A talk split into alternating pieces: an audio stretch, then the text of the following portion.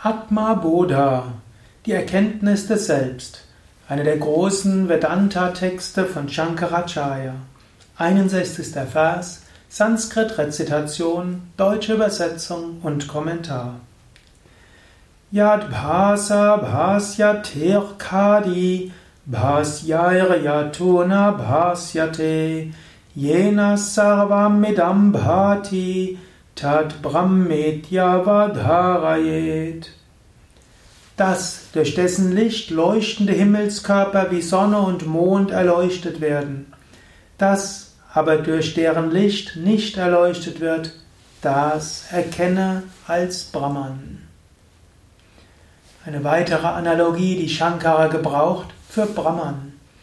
Brahman zu verstehen ist kaum möglich. So gebraucht er so viele Analogien. Brahman ist ja jenseits des Intellekts, jenseits der Emotionen, jenseits allen Vorstellungsvermögen. Und so gebraucht manchmal Shankara Verneinungen und manchmal Analogien, um eine Ahnung davon zu bekommen.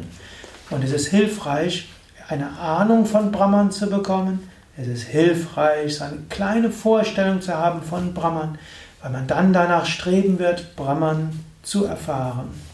Es ist ähnlich, angenommen, Jemand war noch nie am Meer gewesen, gut, in der Zeit der heutigen Zeit der Verkehrsmittel, hm, dort war vermutlich jeder schon mal am Meer, der diesem Podcast zuhört, diesem Video zuhört. In früheren Zeiten sind Menschen gewesen, die nie am Meer waren. Du kannst dann hören, wie ist das Meer? Jemand erzählt dir, wie das Meer ist. Und wenn du über das Meer hörst, dann bekommst du vielleicht den Wunsch, dorthin zu gehen und bemühst dich, dorthin zu kommen.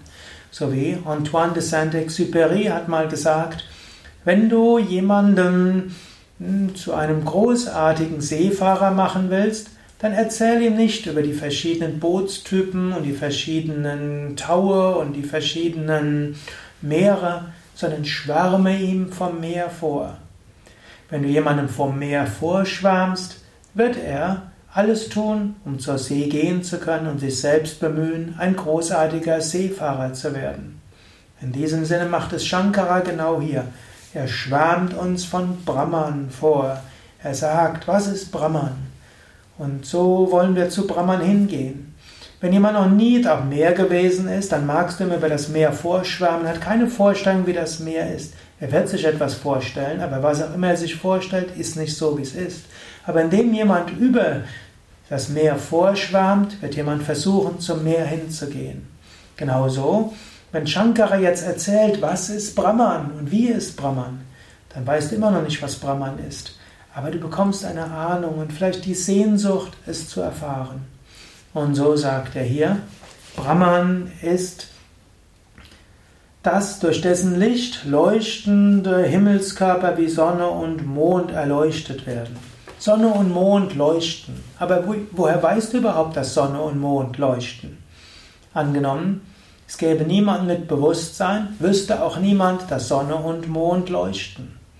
Sonne und Mond werden deshalb erleuchtet durch das Licht des Bewusstseins. Das Leuchten von Sonne und Mond wird nur deshalb als Leuchten wahrgenommen, weil dort ein Bewusstsein ist. Daher Leuchtende Himmelskörper wie Sonne und Mond werden durch Brahman erleuchtet.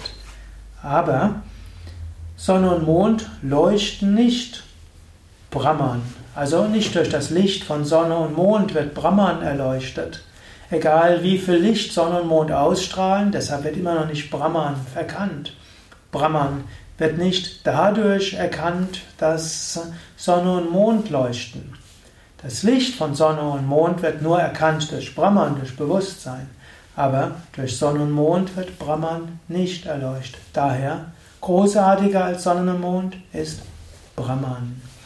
Und Brahman kann auch erfahren werden als, als Licht. Nicht umsonst wird äh, von Überbewusstsein auch von Erleuchtung gesprochen. Gerade im buddhistischen Kontext spricht man gerne von die Erleuchtung, die man erlangen will und die man erlangen kann und die man bekommen kann. Genauso auch wir können diese Erleuchtungserfahrung machen. Erleuchtung heißt, Brahman selbst wird verwirklicht. Ja, das war es für heute. Diese Ausführungen zu Brahman, dem Absoluten.